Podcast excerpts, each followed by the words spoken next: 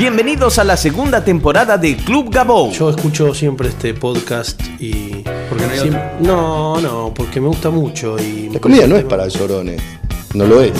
¿Cómo se pronuncia? Podcast. Podcast. Podcast. Que la gente más graciosa no se dedica a la comedia. La comida tiene que tener pasión. Humor líquido interno, lo tenés que tener adentro. Voy bien, Gabo. Vas perfecto. En arte siempre se intenta, nunca se logra. ¿Y vos qué tenés para decir? El primer podcast de comedia de Argentina para el mundo. Auspiciado por standuptime.com. Bienvenidos al episodio 75 de Club Gabou. Muchas gracias a todos por seguirme en Twitter, arroba Gabou, y visitar la página web de este podcast, www.gabou.com.ar. También les recuerdo que me pueden encontrar en Facebook como Gabriel Grosswald. También les recuerdo que Campa Pichot está todos los sábados a las 0 horas en la sala Siranush de Palermo. Las entradas las pueden adquirir en Ticketek o en la sala Armenia 1353 Ezequiel Campa Marena Pichot, sábados 0 horas en Siranush. El protagonista del episodio de hoy es uno de los comediantes que más trabaja en Buenos Aires. Da clases, trabaja en shows rotativos, en el Paseo de la Plaza, en Jack Flash, en Antares. Además recorre el país, va solo, va acompañado. Es un laburante de la comedia. Escribe, practica, fracasa, triunfa.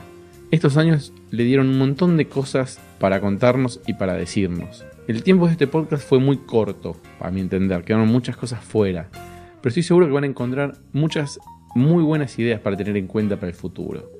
Recibimos en Club Gabou a Diego Saco.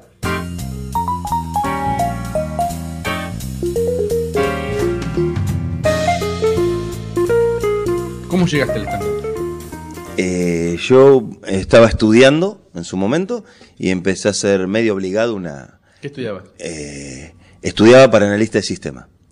Y medio obligado, para, para el secundario donde yo había cursado, se hacía una feria todo y medio obligado me hicieron hacer poner una obra de teatro. Y, y bueno, me insistieron en no quería saber nada porque nunca estuve eh, pegado, más allá de como dicen todos. Eh, no, pero yo en, primer y segundo, en tercer grado, yo me subí al escenario y que lo hicimos todo en, la primaria, lo hemos hecho todo. Pero estaba, no tenía la idea de, del teatro, de la actuación ni, nada. Y bueno, y es como que hicimos esa horita que, gustó, estuvo linda y, y como que me empecé a enganchar. Y armamos un grupo de teatro independiente allá en, en, en donde vivo yo. Pero a mí ya me gustaba escribir. Me gustaba escribir, eh, escribía monólogos yo, eh, sin tener el, el formato, la idea ¿En, del... en qué año era esto? ¿Te acordás? Esto fue en. Pará, estamos en 2014, yo arranqué 2000, 2009, 2010 y fueron como 4 o 5 años antes. Yo creo que 2006, más o menos, que estaba haciendo teatro y empecé a escribir. eh, me gustaba escribir, me sentaba y escribía. De chico ya que poner, escribía narraciones, cuentos, me, me gustaba esa onda. Pero empecé a escribir monólogos porque me gustaba el tema del monologuista. ¿Veías algunos? Que te No sabía lo que era el stand-up, no tenía idea de lo que era el stand-up, nunca había visto a, a ninguno y bueno, fue como para meter en el teatro, en lo que hacíamos nosotros del grupo independiente, empecé a... eh, tenía la idea o quería eh, decir, bueno, presentamos una obra de teatro, sí, me gustaría hacer algo en el arranque, como que salgo una presentación y hablar, hacer un monólogo y después lo que iba a la obra. Entonces me puse en Google monólogo de humor, algo para. Pues quería un taller, algo para escribir, algo que me, que me guíe un poco. Y ahí veo stand-up. bueno, a ver, stand-up, no, no, no tenía idea. Y empe- ahí empecé a ver videos. Y, y me encantó, me encantó la, la idea esto de, de hablar de lo cotidiano. Y, y ahí empecé con. Empecé a hacer el curso. Y que en su momento, bueno, lo hice con, con Nicolás Biffi, que, que en ese momento no había muchos eh, eh, cursos. Por lo menos, yo lo primero que vi fue eso. eh, me gustó la onda general de varios cómicos. Bueno, yo lo, lo vi bueno, a Nico, a Sanjeao, a Campa también me gustaba mucho el, estilo. Y empecé a, a buscar, entré a la página, me llamaron, fui a hacer el taller, lo hice con, Nico y, y ahí empecé como que... ¿Y en qué momento te diste que, estaba, que- que- que era algo que vos podías hacer? Eh, yo ¿En qué momento de todo el proceso de que te anotaste? Empezaste el curso. eh, empezaron a aparecer las primeras funciones. ¿En qué momento Sí. dijiste, pará, pará, esto, acá hay algo que... En realidad yo de muy chico siempre vi cómicos. O sea, me gustaba. Yo en, el grupo de amigos, tenemos un grupo grande de amigos de, de- de- de la infancia que crecimos juntos, que tres o cuatro siempre éramos los de. eh, íbamos al videoclub, un VHS de Corona, Gioia, Hugo Varela, y nos gustaba el humor y nos gustaba, viste, siempre ver un, un cómico. Eso de chico, o sea, siempre lo, lo he tenido y, y lo he pero- llevado. Pero yo me refiero al Sí. momento que vos empezás el curso. Sí. El- porque esto lo escucha mucha gente que te va a Sí. escuchar, que mucha gente que, que, que- que está empezando. Sí. ¿Y en qué momento vos decís, hay un clic que vos decís, esto es lo mío?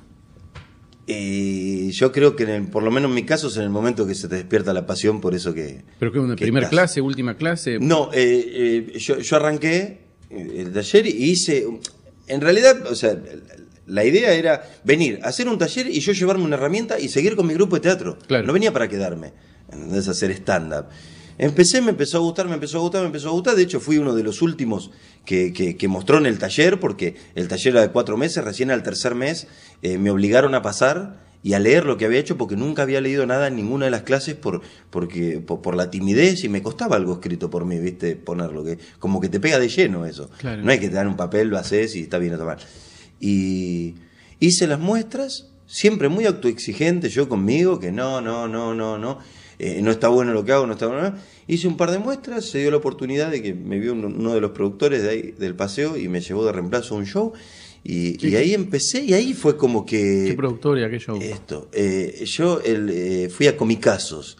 El productor era Orlando Espina, Ah, de sí. Comicazos. Sí, sí, sí. Y bueno, estaba lejos de Santis en ese tiempo, en Comicazos justo. Y fue- fuimos como 12 o 15, no me acuerdo, cómicos, que quiso como una prueba entre todos y, y quedamos dos para, para ese reemplazo que era un verano. Después armó, eh, consiguió otro horario y armó un show y ya nos metió también en ese show como ánfico. Yo con eso arranco. Eh, pero es como que yo cuando hice estándar, yo cuando vi el video dije esto quiero hacer y vine a ver un par de shows que en su momento vi eh, cuál es su gracia, eh, que estaba Barraza, más Goldenberg, Hugo Martín. Hugo Martín y, y estaba Andresini también creo que en, en esa época todavía estaban ellos cuatro. Y, y cuando vine a ver dije esto. Y mi idea, mientras yo estaba haciendo el taller, vine a ver esos shows y dije, esto quiero hacer yo. Esto me gustaría. Y mi visión era, yo quiero estar acá arriba en un escenario, en Paseo de la Plaza. Y después los pibes estos con los que vos hacías teatro, ¿te vieron hacer stand-up? Sí. ¿Y qué, qué- fue, fue, sí, fue raro, fue raro porque, bueno, muchos hoy son amigos, ¿no? De que, del mismo grupo que, que se formó, eh, Pegamos y, y son amigos. Y, y sí, no, buenísimo. Es más, yo cuando empecé el taller iba a venir con otro. Yo siempre fui el tipo de que no puedo hacer las cosas solo. ¿Entendés? De, de- de decir, voy a hacer un curso Vamos. y lo hago y ya, claro. Che, mirá, hay una, vamos. Y me veo y me dice, bueno, dale, vamos, uno de los pibes. La primera clase me dice, negro, se me complica todo. Le digo, bueno, mirá, no puede ser que siempre vaya con alguien y, y depende de eso. Voy solo a ver. Fui y me quedé. Y ya no me importó si él venía o no venía. Y cuando me vieron, sí, fue como que, che, muy bueno. O sea, eh, le- le- les gustó la, la onda. Y la manera, pero ahí fue donde a mí se me despertó cuando fui a ver el show y dije, y bueno, cuatro o cinco meses después estaba en un, en un show en, en Paseo La Plaza y en el escenario, ya me invitaron, mi primera función con público real, hice dos muestras y fue ahí en, en terrazas. ¿Y te parece que Sí. de ese momento, cuánto fue esto? En el 2007, ponele. No, 2000, son cuatro años y medio que, que hago esto, creo que 2010 empecé yo. Cuatro 2000, años. Fines de 2009, sí. ¿Te parece que era más fácil cumplir ese objetivo? Porque me parece que hoy es más difícil de una persona, que una persona vaya a ver un show y diga, yo quiero estar ahí y en cinco meses esté ahí. Sí, Me parece que hay más competencia, hay más shows, hay más gente. Sí, pero yo creo que la competencia es. eh, la competencia creo que te la haces vos solo. A ver. Tu competencia. O sea, ¿cuál es mi idea? no Mi opinión es que si yo me siento. Porque acá el problema es ese. Acá el problema que, que yo creo que hay muchos que, que no se sientan lo suficiente a escribir y armar y hacer. Eh, yo creo que si vos lográs un buen producto o algo, ya eh, eh, la competencia tiende a disminuir también, porque yo sé que hay mucho, pero no sé, cómicos buenos hay un hoy hay un montón, pero no todos los cómicos o no todos los que están haciendo stand-up, eh, hay una relación también de, de tiempo, ¿no? De, de- de tiempo de escenario, o sea, el tiempo de escenario es, es, es infalible para, para el cómico, si yo arranco y, y- y hace tres años, cuatro que hago esto y voy a salir con uno que hace 15 y tiene mucha más trayectoria. ¿entendés? Tiene eh, mucho más. Pero digo, en cuanto a la competencia, creo que si vos tenés un buen producto, eh, ¿Cómo, primero, ¿Cómo definís un buen producto? y un buen material. Es un poco de todo. Es un buen material y, y- y, y el personaje que uno tiene en el escenario también tiene mucho que ver. ¿entendés? Yo creo que, que en esto de- de- del humor, yo no- hay- cuando dicen mal humor, yo creo que el mal humor no existe. Eh, hay buen humor y no hay humor. O sea, e- e- es, así para mí la... La- Fede Novik ti- Sí. tiene un concepto que es humor que no hace reír. Sí. Es muy bueno. Sí, sí, sí, no, por eso, es, es un concepto de él eh, que dice, pero bueno, qué sé yo, creo que todos tenemos un poquito una idea, una opinión sobre esto, que, que viste, o sea, si bien todos partimos de la misma base, eh, hay esto que te digo, es buen humor, es mal humor, como creo yo, que para mí no hay chistes buenos y chistes malos, lo, que son chistes malos para mí es una cuestión de que a lo mejor no le enganchaste la vuelta o el personaje para decir ese chiste. ¿Eh? Pero no creo que haya chistes. Hay, nuevos y viejos, pero buenos y malos, no. Yo creo que, que si es un chiste y cumple la- las condiciones básicas, es un chiste. Después está en uno, bueno, digo, esto que es- este chiste es una boludez, pero a lo mejor en la manera que lo dice esa persona te hace reír, pero te lleva a la manera. Entonces creo que, que va de la mano en cuanto al guion, pero lo que mucho más suma es cómo lo llevas y cómo lo decís en el escenario. Eso creo que parte de...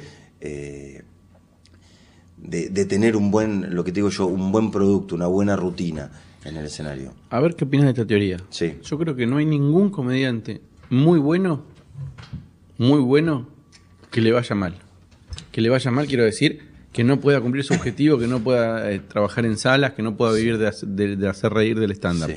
¿Estás de acuerdo o no estás de acuerdo? Que un comediante bueno, Muy bueno, tenga- muy bueno. un comediante muy bueno no pueda estar. No conozco ningún comediante muy bueno, Sí, con lo cual estoy diciendo que si vos querés ser- vivir de eso, tenés que ser muy bueno. sí, totalmente. Y después estoy también diciendo que si no, si no estás pudiendo hacerlo es porque tenés que mejorar. Totalmente. Estoy totalmente de acuerdo con eso. Yo creo que sí. Mira, acá hay mucho y se habla mucho, y también lo, lo- lo que, no, no, en el circuito en general, que yo escucho que este está acá por tal, por- porque es amigo de tal. El amiguismo es, eh, te puede sumar, pero a la larga, si vos eh, eh, sos bueno en lo que haces, en algún momento te van a tener que llamar. Exactamente. ¿Entendés? En algún si- y si momento sos te van a malo, tener y que si sos llamar. malo no se sostiene. O sea, por eso, o sea, A mí, a, mí, a mí me pasa como productor cuando tengo que elegir un comediante. Totalmente. A mí- yo tengo que llamar a los mejores, no a, sí. a mi amigo. Porque obvio. si soy amigo de uno, del mejor, genial. Pero, y si el genial es mi enemigo, mala suerte. Claro. Pero yo tengo que trabajar con los mejores. Eh, eh, bueno, pero por eso, eso estoy de acuerdo. Vos me lo decís como productor, yo te lo digo de- de- del lado de- del cómico. Yo creo que, es esto. Más allá puede haber amiguismo, ¿no? O te puede dar, o puede ser injusto para vos ver a alguien en un lugar que decís, che, pero no, o, yo estoy bien para eso, o estoy mejor, lo que sea, puedes tener tu opinión. Yo no, hablo por mí, hablo por lo que escucho. Eh, pero si vos está bien lo que haces, está muy bien y estás muy bien en un escenario, en algún momento te van a tener que llamar. ¿Entendés? Obviamente, más allá de, de- de ser eh, buena gente también, de no ser un tipo mala leche, por más bueno que sea, ¿entendés? Y si sos mala leche, o sea, bueno, se te va a complicar. Pero eh, si sos bueno, sí, sí, yo Pero creo mira, que sí. yo, yo he visto gente que por ahí no es buena, no Sí. es buena gente, eh, estamos hablando, muy buen comediante, que lo terminan llamando Sí, porque no les queda otra. sí, Porque saben que lo tienen que llamar. Sí. Entonces, este, aún con bronca o, o- o sin gana, entonces digo, me parece que buen cómico mata todo. sí, sí, obviamente. A ver. Sí, Eh, eso me parece que, si vos sos bueno, sos muy bueno, sí. eh, podés hacer lo que se te... O sea, tratar de ser buena persona porque la vida tiene que ser así. Porque en la vida... Y eh, yo ah, creo que sí. ¿Y de qué te sirve? Está bien, digo, pero eso tiene que ver con otra cosa. Ahora, Sí. si sos muy bueno, Sí. eh, ya está. Y lo que hay que hacer, me parece, es trabajar para ser muy bueno. Totalmente. Que mucha gente eh, apela a la, a la suerte, dice, mira, tal la suerte que tiene, o el amiguismo, Sí. o este. La verdad es que no existe eso. Yo te digo la verdad que, que- que es eso, es un poco de eso, de ser bueno en lo que haces y muy bueno por una cuestión que te llamen. Después tenés la otra opción, que es que manejes bien el marketing. Si vos manejas bien el marketing y tenés muchas más chances, y puedes hacer bastante. ¿Entendés? No, capaz que no, no, no estás entre los mejores, pero si tenés un buen marketing, Pero hoy, hoy te me ayuda parece, mucho. Hoy me parece que manejar bien el marketing, que es manejar las redes sociales. Totalmente. El, que las fotos tuyas que salen cuando van a publicar un show, que sean lindas fotos. Sí. Eh, digo, son cuestiones. Es, tiene, es, parte, es parte de ser comediante. Sí, Eh, manejar ciertas herramientas hoy totalmente. Sí. Eh, son lo que define un comediante. Sí. O sea, son cosas que uno tiene que tener. Sí, si podés ser autosuficiente y, y hacer todo, eh, eh, lo tenés que hacer. O sea, a veces hay gente que, que no tiene el tiempo a lo mejor para dedicarle por una trama. Entonces, si tengo tiempo para, para dedicarme a, a- a crecer como cómico y a lo mejor no tengo tiempo para dedicarle yo personalmente al marketing o estar en las redes sociales. O, Pero también se puede contratar un servicio o, Totalmente. o se puede Sí, aprender. Sí, sí, Siempre hay una inversión. O sea, acto no es que yo voy, hago 10 minutos, los mejores chistes del mundo y, ya. No, no, hay una inversión también, porque vos también te tenés que mover un poco, pero tampoco puedes depender que, que- todo el tiempo te, te llamen. Tenés que hacer tu parte también. Y, tu parte es esto también, eh, eh, es, parte creo que, que del lobby, que, que hablas con uno, che, mirá, tengo un show acá o lo que sea, che, escúchame, si tenés un show, o sea, sabés que podés contar conmigo.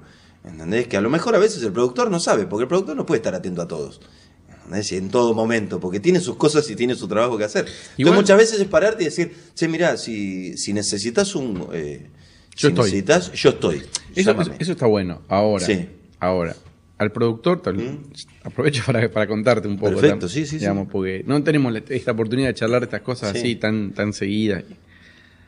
El productor, cuando alguien anda bien, se entera. Sí, eso sí. Entonces, también es eso, es tiempo. Es vos hacés lo tuyo, hacelo bien, Totalmente. que a la larga la bola se corre. Yo siempre digo lo mismo. A mí vienen Sí. los comediantes y me dicen, che, fíjate tal, escucha tal, Sí. mira tal. Viene un colega, otro productor y me dice, Totalmente. papá, papá. O sea, y se va armando, se va armando. Sí, totalmente. Entonces, eh, a mí me parecen, no sé, a veces me, me tiran videos por Facebook. Sí. Ya, Gabo, dice, hola Gabo, mirá, debuté, tengo este video. Papá, miralo. Bueno, buenísimo. La verdad no puedo hacer mucho con eso. Claro. Eh, lo veo. Sí. Eh, me gusta más, me gusta menos, pero no puedo hacer nada. Eh, me parece que el approach tiene que ser otro. ¿viste? Tiene que ser a través del laburo y no a través de las redes sociales. Totalmente, porque aparte yo te tiro un video y te digo, hola Gabo, soy Diego, hace seis meses que hago stand-up, mirá mi video de, de la muestra, creo que tampoco eh, cataloga. Porque seis meses de escenario me parece que... ¿Y una muestra? A menos que vengas a hacer otra cosa, que ya tengas una experiencia previa en algo relacionado con esto y que digas, bueno, es un elegido y en seis meses el tipo está como loco en el escenario. Pero las horas de vuelo no hay con qué darle. Vos podés hacer talleres y estudiar con todo el mundo, pero las horas de vuelo es lo que te enseña y lo que termina de, de, de labrarte como, como cómico. ¿Entendés? Porque tenés que pasar por distintos escenarios, actuar para 5, para 10 y para 500. Y es personas. cuestión de. Y, y son etapas, ¿viste? Eh, eh, Totalmente. digamos, eh, yo no me quiero poner como ejemplo de nada, ni. Digo, pero Campa eh, es un buen ejemplo de cómo empezó en Liberarte. Empezamos primero en un lugar en Almagro, empezó él eh, después de las muestras con Diego Weinstein, después de Liberarte, volanteo, años de volanteo. Después La Plaza, años de La Plaza. No llegué a la última función de Agraciados. Bueno. Cuando empecé justo ese fin de semana podía ir y habían hecho la última con, con que están con Seba Fernández. Y pero fueron muchos años ese Y proceso. obvio. O sea, uno lo ve ahora como cosa del pasado, pero por ahí fueron cuatro o cinco años. Y sí. Y, y ahí ni siquiera habíamos plata. Entonces digo, plata, plata importante. Sí. Eh, es cuestión de tiempo. Y otra cosa también es, el tiempo va marcando los pasos, me Sí. parece. El tiempo te dice, es el momento de pegar este salto de acá hasta acá, es este momento de pegar este salto de acá hasta acá. Después se acomodan las cosas, pero es cuestión de tiempo. Y me veo eh, mucha ansiedad. Mucha ansiedad. Porque yo creo que también uno lo ve de afuera y uno se piensa que es eh, rápido, que es algo fácil, de fácil acceso el stand. O sea, yo voy a un taller, pum, tengo cuatro chistes buenos en 10 minutos y ya, ya estoy. Y no, creo que, que es el, el primer error que uno comete es, es pensar eso. Porque ahí es donde empiezan a aparecer las funciones malas. Yo Y- salí las primeras veces, las primeras funciones, los primeros meses, me iba bien. Como te digo, de hecho, mi primera función con público real en Terraza, que estuve con Malena Gisburg actuando justo esa noche, eh, se reía la gente. Pero no era lo que me había pasado la semana anterior en la muestra, Claro. por ejemplo. Entonces ahí empezás a darte cuenta de, ah, esto es. esto es lo que me está marcando si está bien, está mal y todo. Y no es una función, ¿entendés? son muchas. Y, y- y uno hace, tiene su y baja siempre con esto. Y yo empecé, empecé bien.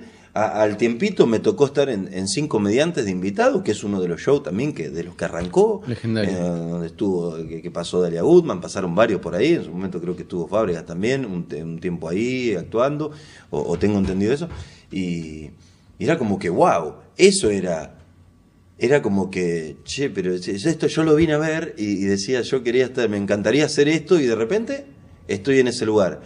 Eh, y en donde te relajás, la cagás. Ahí es donde empieza a ir. A mí se, se- me empe- empecé para abajo, para abajo, para el costado, para un lado, no le enganchaba, perdí el hilo, digo, ¿qué pasó? O sea, como que el público te da un lindo cachetazo que es donde vos decidís, ¿esto es lo mío o no es lo mío? Puede ser, puede ser. Yo Ahí después de- La crisis del primer monólogo para mí. es. Sí, Porque un 15 minutos digno lo tiene cualquiera. 15 minutos que se te paran en un escenario a hacer reír gente, Sí. lo tiene, hasta yo lo tuve. sí, sí, Ahora, lo lográs. ahora eh, hacer un segundo monólogo, hacer media hora, hacer una hora, eh, ahí ya requiere de otro esfuerzo. Entonces, me parece que la gran mayoría quedan en esos primeros 15 minutos. Sí, Son como el primer filtro. Sí. Después hay otros. Sí, sí, Pero sí, también lo que veo es que a los que mejor les va son los que más pudieron soportar esos bajos, esa bajada. Totalmente. Hay como una Esto- cuestión de soportar la de la- la- la- la- el fracaso. Eh, Gabo, yo tuve, eh, de los cuatro años y medio que, que hace que estoy haciendo esto, eh, yo perdí un año y no por no estar actuando, por, por mi cabeza, por... por mi- yo, yo ¿Cómo vengo fue? de- ¿Cómo- cómo- yo- vengo- fue eso? yo- yo tengo... Yo cuando empiezo a hacer stand-up, yo estoy... cuando empiezo a hacer stand-up, eh, yo eh, estaba con mi viejo. Mi viejo toda la vida tuvo eh, empresas de, de productos químicos. Hacía pegamentos, ¿no? Pe- pegamento para calzado, todo. que Sí, sí. Antes que, si alguno lo piensa, sí, me daba con la bolsita y todos los chistes que puedan llegar a hacer. Pero yo sin la bolsita le daba directo de la máquina. Y, y siempre, mi viejo siempre tuvo eh, empresa de eso. eh, y bueno, y arrancamos eh, juntos. Él tenía un socio, se separa el socio, me meto yo y empezamos. Cuando yo empiezo del taller, yo venía con la empresa. Pero yo venía concentrado en la empresa. O sea, yo digo, yo esta empresa, o sea, quiero una multinacional y estaba muy concentrado en eso. Más allá de que me apasionaba el teatro. Eh, cuando termino el primer año, al año y medio de, de haber empezado a actuar, después del taller, ¿no? Un año y medio de actuación, que gracias a Dios me tocó en un promedio de uno o dos funciones, si bien no había muchos lugares, pero me tocó una o dos funciones semanales tenía, más eh, a final del primer año que empecé a hacer evento y el evento te curte muchísimo, que eso estaría lindo también después comentar el, evento para sacar ese, prejuicio que el cómico tiene del evento. Y al año y medio fui y le planteé a mi viejo, eh, yo ya, yo tengo- tenía una hija en ese momento y estaba esperando mi segundo hijo. Y en ese momento, en donde estaba en pleno crecimiento la, la- es- la- la empresa, eh, fui en, en julio y le planteé a mi viejo, eh, mira, acomodemos todo, eh, yo en enero Largo. largo, me dedico a esto, de lleno. Fue la primera vez en mi vida, en mi vida, que mi viejo estuvo de acuerdo con algo que yo quise hacer. Mi hijo un típico tano grandote, viste, cascarrabia, viste, eso que no, esto es así, esto es así, tenés que trabajar, viste, dejá de volver, bueno, lo mismo. Yo estaba en la oficina, atendía el teléfono, la computadora y estaba con el cuaderno. Yo escribía 3, 4 horas por día cuando empecé eh, con los talleres, viste, a, cursar y todo. Dejo la carrera de analista del sistema, antes de empezar el taller, que me quedan tres materias para recibirme, me largo por el teatro. Dije, esto no es lo mío, ya me voy perdiendo tres años, no quiero perder más, y me largo. Ahí hago el taller y empiezo. Al año y medio de estar actuando ya, eh, le planteo hasta a mi viejo, esperando mi, mi, mi segundo hijo. Ya nace mi nene, y a los dos meses mi viejo se enferma de cáncer. Y en dos meses fallece mi viejo. O sea, en diciembre, a mediados de diciembre de ese año, mi viejo fallece. Te puedes imaginar, yo me quedo con lo que es la empresa, eh, con, con los quilombos, sí, de, de lo que es la cabeza para uno de tener una empresa y más una química, que yo tengo que declarar cosas en Cedronar, acá a la vuelta, en Piedra, eh, un montón de cosas que, que trámite, trámite, trámite, trámite, que cuidados, viste, que empleado, que esto, que el otro, que vos hay que de hacer una chispa y, y eso vuela a la mierda porque son todos combustibles, eh, viste, un problema. Eh, entonces eso me empieza a, perjudicar un poco más. mi- igual mi viejo fallece un domingo, yo los martes yo ya estaba dando taller, yo estaba dando las clases, porque venía dando clases y seguía actuando todos los sábados. O sea, una semana del fallecimiento de mi viejo, yo el sábado estaba, me subí, digo, si yo paso por este proceso, eh, ya está, o sea, no, no, no me para, después no me para nada. Y tomé una decisión y vendí la fábrica, porque se me estaba metiendo mucho con esto del stand-up. Te esperé 3, 4 meses que se acomode más o menos, que se apacigüen la- ¿no? lo, que es las aguas. Aparece una oportunidad, che, ¿qué pensás hacer por la fábrica? Tengo unos interesados. Listo, firmamos. Chao, la vendo. Agarré la guita, fui y le dije a mi hija, toma, acá está la plata de la fábrica. Todo tuyo. Listo. Y así, y largué para meterme. Ese año me costó un triunfo, esos meses que siguieron, desde abril, mayo que vendí la fábrica, que fue todo, eh, el año anterior, no el anterior. eh, me costó un triunfo porque perdí ritmo, perdí práctica, eh, mi cabeza estaba en otro lado, no podía conectar con lo que decía, iba y, ya se me transformaba en rutina. Ahí fue la primera vez en mi vida, eh, de, de- eh, mi vida no dentro del stand-up, que, que dudé si seguía o no seguía con esto. Ah, Es que dudé que llegué a un punto de decir, nada, listo, chao, se va la mierda y, y ya, se acabó. Lo haré como hobby cada tanto, y, pero bueno, no, no, no, no, no estoy. Y, pero después lo pensé en frío y digo, ¿por qué? ¿Viste? ¿Por qué si yo quiero hacer esto? O sea, esto es algo que, que- que me apasiona. Bueno, y arranqué otra vez de cero, taca, taca, reestructuré un poco el material que tenía para darle un poquito más de, de frescura eh, y que me empiece a pasar otra vez por el cuerpo eso que, que contaba en el escenario. Y, y ahí arranqué de nuevo y empecé, empecé, empecé y empecé otra vez a, Floreció la. Eh, totalmente, sí, sí, apareció otra vez la, la- la llama. Apareció otra vez la llama y, y bueno, es, eh, o sea, en cuanto a, a mi relación con esto, más allá de que, de, que, de que me generó una pasión, es después de todo esto que, que pasé y de todo lo que hice, dejar una carrera a punto de terminar, vender una empresa en pleno crecimiento en la cual ganaba muy bien, ¿entendés? no era una cosa que, que era una preocupación para mí eh, la plata en ese momento, o sea que yo podría haber seguido con la empresa tranquilo a la mañana y seguir con el stand-up, pero creo que no. Yo creo que uno tiene que pasar un poquito hambre para desarrollar ese instinto de supervivencia en lo que uno hace y es donde uno crece y le empieza a encontrar la vuelta. Porque ya es una cuestión de sobrevivir. Si te gusta, bueno, está bien. No voy a hacer esto porque gano plata. Voy a hacer esto porque me gusta. La plata que sea una consecuencia del buen o el mal trabajo que yo estoy haciendo con To- esto. Totalmente de acuerdo. Yo siempre digo eso. Le- Y, le- y el crecimiento, paciencia, paciencia, aguantar la ansiedad, yo sé que no es fácil, pero bueno, todo, todo llega y el tiempo pasa. ¿Entendés? A lo mejor eh, estuviste flojo, te cagaste de hambre un año y al otro año empiezan a aparecer cosas y empezás a ver eh, cómo va todo, de ellos, ta, ta. A mí, te digo la verdad, eh, no, no me está yendo mal, gracias a Dios, y, y, y plata me estoy ganando, ¿viste? No, no, no me estoy quejando, no, no me quejo, no me quejo de lo que gano. Mantenés tu familia. Tengo dos hijos, eh, hace un año y medio compré un auto cero kilómetro eh, del stand-up, no, ya no estaba haciendo lo, lo de la fábrica, así que fue netamente de, del stand-up, lo iba pagando con los shows, pero lo compré, me di el gusto. eh, pero sí, eso, o sea, eso en realidad fue lo que a mí me impulsó y creo que lo que me da... eh, pero la ansiedad es como decís vos, la ansiedad no hay con qué darle. Uno arranca y cree que ya, que es así, que es fácil. ¿Entendés? Y creo que no hay cosa más seria que el humor, ¿no? Es una contradicción, pero, pero tiene que ver mucho con eso. Y contame, volvamos al tema que habías Sí. eh, abierto hace un ratito de los eventos. ¿Cómo es el mito? Vos decís, Eh, eh, el, tema, el tema del evento, mira, yo cuando empecé a actuar, los primeros cómicos con los que hablé que ya hacían eventos, me decían, mira, el evento es una mierda. El evento es plata. El evento es plata. La mayoría que escucho es los, el evento es plata. Yo voy, no me dan bola, me pongo en automático. Lo hago. Total, me pagan y ya, me voy. Eventos siempre hay.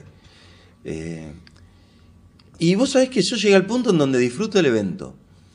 Yo al principio, claro, los primeros eventos iba como con miedo, porque, eh, ¿entendés? Digo, uy, viste, ya, bueno, la vengo a pasar mal y todo. Y no era tan heavy como a lo mejor yo me lo imaginaba. eh, ¿no? Mi inconsciente que todos me decían, no, el evento es así, es así. O mucha gente te dice, yo lo sufro el evento. Y, y muchas veces te no, yo el evento lo cobro bien porque lo sufro. Claro. Entonces lo paso como para no agarrarlo. Si sale, bueno, bienvenida sea la guita, pero bueno. Y, y yo, ¿sabes que No, no, no. Es más, eh, le- es como que le busqué la vuelta. ¿Entendés? O el inicio. Yo creo que si la gente está. A ver, estamos hablando de un evento, o sea, yo te digo, eh, un evento Mastercard, 600 personas, es muy probable que no te den mucha pelota, ¿entendés? Pero digo, después la gente, o sea, cataloga el evento en, en, en general, pero yo he, he ido a muchos eventos en los que, y también está el prejuicio, de decir, uy, acá me parece que nos va como el tuje, Eh, y a lo mejor no. Y a lo mejor te sorprende. Y en lugares donde vos decís que entras y capaz que están todos sentaditos mirándote, esperando yo, decís, bueno, acá me están prestando atención, va a ser más, más fácil. Y capaz que te relajás un toque y no, tenés que ponerle la misma gana y la misma energía que le ponés cuando lo haces en el teatro, ponele. Ahora, vos en el evento usás chistes populares. Siempre de inicio. A ver, ¿cómo, cómo es la técnica? Siempre de inicio. En realidad la técnica, que, o sea, lo que uso siempre, el chiste eh, popular es como que, yo creo que, o sea, estamos eh, eh, haciendo stand-up en un país que, que conoce y que siempre fue el chiste popular. Ya te digo, los primeros cómicos, cuando yo empecé a ver cómicos, no veía el típico monologuista que hay hoy que habla de cosas cotidianas. A lo mejor lo más cotidiano que había era Pinti o, los que hacían Tato, pero claro, pero, pero más, eh, más, más política era, ¿entendés? Más, el estilo de, humor político y no tanto de si la galletita, ¿entendés? Eh, ¿Por qué la galletita es así o es así? Eh, y, éramos contadores y creo que, todos estamos acostumbrados, o, la, gente, ¿no? La- las generaciones anteriores, al contador de chistes. Por eso cuesta mu- mucho cambiar un, género y cambiarle el, el estilo eh, a algo. Eh, chistes sí, pero siempre son dos o tres chistes que cuento como para tantear a ver si la gente tiene gana. ¿Entendés? O sea, yo tiro un par de chistes populares, poner en el evento, tiro, pack, se rieron, buen listo. Eso a mí me mide si la gente tiene gana y está para reírse. Que después fracase con, con el monólogo en un evento algo, bueno, es una cuestión de que, bueno, se quedan con eso, ¿entendés? Y no lo pueden enganchar con lo otro. Pero para mí es una manera de medir si están para reírse. Vos tiras un par de chistes, ¿se rieron? Tirate tres chistes, ¿se rieron? Cortitos aparte, no es que haces un el típico cuento, ¿viste? Largo. Un par de chistes, ¿se rieron? Decís, bueno, listo. ya me diste. Tomaste la temperatura del lugar. Están para reírse, están, eh, o sea, se frenaron, te escuchan, se rieron de los chistes. Bueno, ahora es, ahora soy yo el problema, no la gente. Eso también, eh, eh, yo siempre voy eh, eh, en cuanto a, hoy tocó un público raro. Yo creo que el público raro, 70 personas se ponen de acuerdo en la fila del teatro para decir, che, no nos riamos del segundo, o del primero, o del último, o entremos y no nos riamos nada. Yo creo que, parte también de, uno, ¿no? Que puede ser que a lo mejor no lo notas vos, pero un día estás mal pero, y no te das cuenta en el escenario. Y capaz que la gente lo ve reflejado en eso. Yo creo que, que el público es como los perros, te, te huelen la adrenalina y si un día estás medio, eh, que, que estás medio raro, salís y creo que muchas veces que el público no, no te acompañe mucho es una cuestión de que vos no lo estás haciendo como lo haces siempre, eh, o no estás siendo natural, o no estás siendo creíble en el escenario en lo que haces. eh, No conectaste. Exactamente, no conectaste. Diego, en ¿cómo- el evento para mí creo que es lo mismo. Creo que tenés que, que lograr al principio una conexión y algo de decir, eh, gente, acá estoy yo, ¿entendés? O acá estamos nosotros que vinimos a hacer el evento. eh, si vos me prestás atención, eh, escuchá que está bueno. ¿entendés? Entonces, vos tiras un chiste o algo y ya se rieron un par y el resto a lo mejor che, se rieron, a ver. Y ahí le tirás un segundo. Entonces, en dos o tres chistes vos capaz que captaste la atención de la gente. Una vez que los tenés, bueno, ahí es toda tu culpa si después con el monólogo, ¿entendés? No enganchan. O vos estás en, en un mal día, o esto que te digo, lo sufrís el evento y te cuesta ponerle eh, esa onda eh, teatral, porque a veces en un evento también el- los acting largos, a lo mejor que uno hace en, en teatro, en, en el evento eh, se pierdan, Claro. entonces tengas que, que reducir materiales. Pero yo, yo creo que también es mucho el prejuicio que tiene un cómico en cuanto al evento. Es una, eh, una vez hicimos uno con Ricardo en el Club 3 de Febrero ahí en San Martín, que después Viciniano. hablando con, sí, con Viciniano, que después hablando con, con Lucho Mellera me decía que le había jugado el básquet, creo que en ese club, que, que él, es, él es de allá. Y entramos y era un salón enorme, con tinglado, viste, techo alto, mucho retumbe, que ya viste, si ya el sonido va a estar... Y había unas 300 personas. Y no era que había 300 pibes o 300 personas entre 40 y 60 años. Había 300 personas con todos los sectores que el club tenía. Había 30 de tango, que era toda gente grande, 30 de pilates, que eran toda más gente pendeja, había 30 de danza, 30 de acá, la mesa de la comisión directiva. O sea, teníamos público que vos decís, no puedo estar de acuerdo con todo el público hoy, ¿entendés? Porque si hablo de cosas de muy grande, me va a enganchar esta mesa y los pibes siguen de largo. Si hablo de cosas de más pendejo, los grandes... Entonces, viste, ya era medio complicado. ¿eh? Y entré y era como una bola el sonido. Eh, ya la gente hablando. Con Ricardo digo, bueno, que sea lo que Dios quiera. Le digo, bueno, arranco yo, le digo, salgo yo primero, arranco yo, el, el, el agite, todo, empiezo yo y después, bien. Arranqué y habré estado entre 6, 7, 8 minutos que la bola empezó a disminuir, el barullo, empezó a disminuir, empezó a disminuir, hasta un momento que se callaron y empezaron a, A escuchar. a escuchar, y empezaron a reír. Y empezaron a salir aplausos, que ves si en el evento es muy difícil, ¿entendés? Que, que por ahí te tiren un aplauso, como, como en el teatro. Y, empezaron, y así toda la gente se enganchó. Yo tuve un problema, teníamos un inalámbrico, que en un momento se me apaga. Y dije, listo, ya está. Si los enganché, ya los acabamos de perder para toda la noche. El, sonista me hacía seña que prendelo y apagalo, prendelo y apagalo. Me decía, no la pego. ¿eh? sigo hablando, se escucha bien, en un momento se muere y me da un cable de dos metros y yo estaba pegado a la consola, que era como un cuadradito al costado del salón con columnas, y, y así todo, la gente seguía enganchada. Arregló el micrófono, yo termino, lo presento a Ricardo, salió Ricardo también, la rompió, le fue bárbaro. Y- y fue una cosa de que la gente se enganchó de arranque, le gustó, eh, eh, cayó en gracia eso que, que estábamos haciendo. Y bien, y era un evento totalmente fracasable por las condiciones del lugar, el sonido, la cantidad de gente y la variación de, de público, ¿no? De distintas edades. Te hago una última pregunta Sí. porque ya estamos, Mm. ya estamos en el tiempo. Es, esto también es un consejo que te pido para, Sí. para la gente que escucha y Sí. para, para saber cómo trabajas. ¿Cómo cobras un evento? ¿Qué cosas tenés en cuenta a la hora de decir, este, cuando te llaman y te dicen, che, tengo un evento así, así, así", ¿cuánto sale? ¿Qué cosas tenés en cuenta?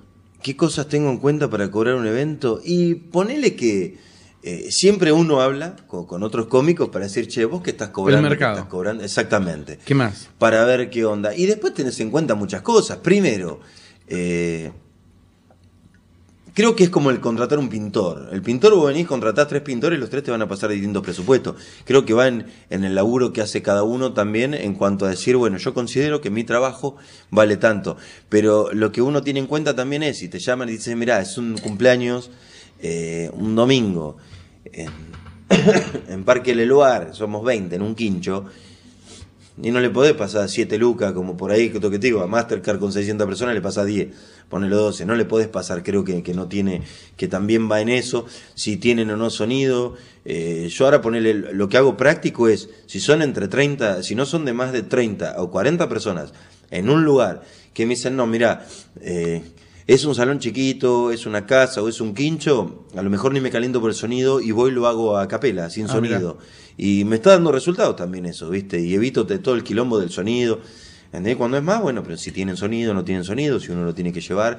Pero creo que, que, que hay que tener en cuenta eh, muchas cosas en el momento y también, y es lo que vos considerás que, Que vale tu trabajo. que vale lo que haces, pero siempre sacás un promedio. Y también tenés que ver, y si, y si lo querés negociar, siempre es como todo. Si yo quiero vender un auto a 10 mil pesos, eh, no sé, por poner un ejemplo, y voy a pedir 12.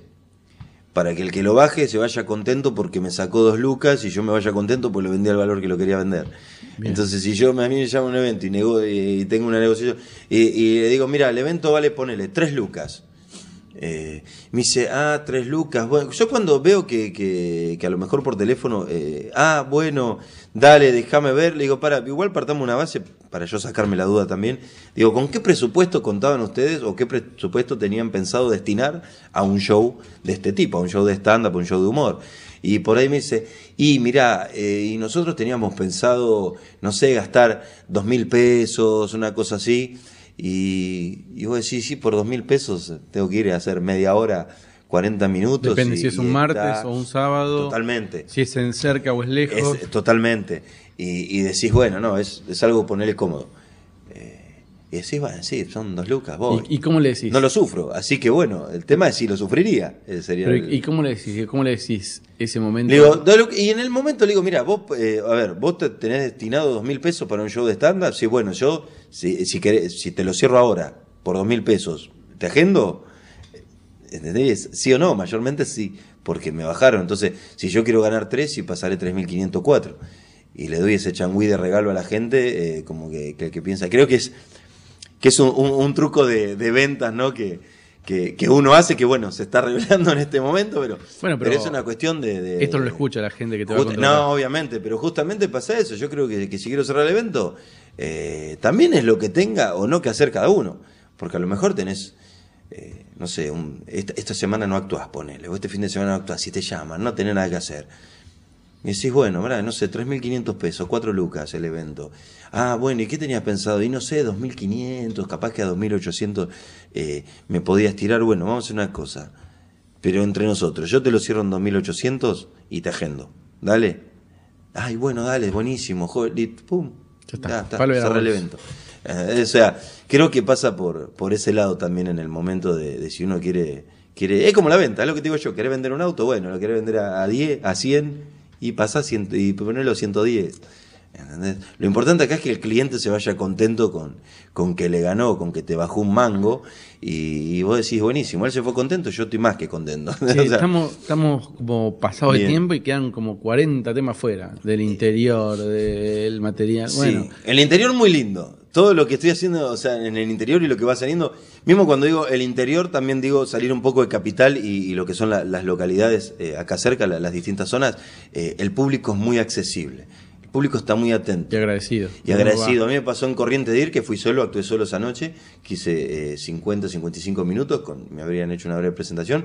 Gente grande que yo digo, acá lo mejor, eh, el preju- siempre el prejuicio del porteño, es decir, acá lo mejor está en la andricina, el contador de cuentos, ¿viste? Ese estilo, más un estilo Daddy Brieva, ¿viste? Y la verdad que no. Che, ¿y en quién te hizo la presentación en Corriente? Eh, una de las chicas que, que está ¿Comediante? allá, sí, que tienen un grupo que se llama Stand de Acá, que están ahí en, Ah, en- en Corrientes. Eh, y bueno, yo fui allá, di, di un taller, di un seminario de, de dos días, de cuatro horas y cuatro horas, fue un sábado y Ah, un domingo. bueno. Y de paso, bueno, hicimos un show ahí en Corrientes, cruzamos el, el río y al otro día hicimos un show en Chaco, ahí en Resistencia, enfrente. Y en todas las localidades donde yo estuve de- del interior, el público es muy agradecido y, y se prende, le encanta, se recontra enganchan con el stand-up. Estuve en Trelew este fin de semana Sí. y vi que también hay un grupo de stand-up ahí en, en Trelew, de Sí. locales. Y está, está buenísimo que empiecen visten, a ver grupos Totalmente. en todas las ciudades porque me parece que Totalmente. es el camino. Sí, totalmente. Yo creo que el cómico es el que. El, el, el cómico que quiere dedicarse, ¿no? No, no, es, no es el que. Es el que se quiere dedicar y todo. Creo que es un poquito, es eh, despegar un poco de todo esto que hablábamos, ponerle de, de, de si estás o no estás en el paseo, en un show, lo que sea, eh, es despegar un poco y empezar a, a ir, porque en definitiva, vos fíjate que todo lo, lo que hacen eh, las bandas y todo es justamente eso. Vienen, hacen un par de presentaciones y después se consiguen lugares afuera y recorren y va y te vas conociendo gente de provincia. Lo que, voy a tratar, que se lo- a armar. lo que voy a tratar de hacer, estoy pensando con este podcast, es eh, cuando me toque viajar por algún tema de, Sí. de stand-up, ver si me llevo el equipito y grabo con comediantes locales. Estaría bueno ver lo que piensan y lo que ven ellos de allá de, del stand-up y cómo lo encaran también, porque, porque a veces eh, lo encaran distinto.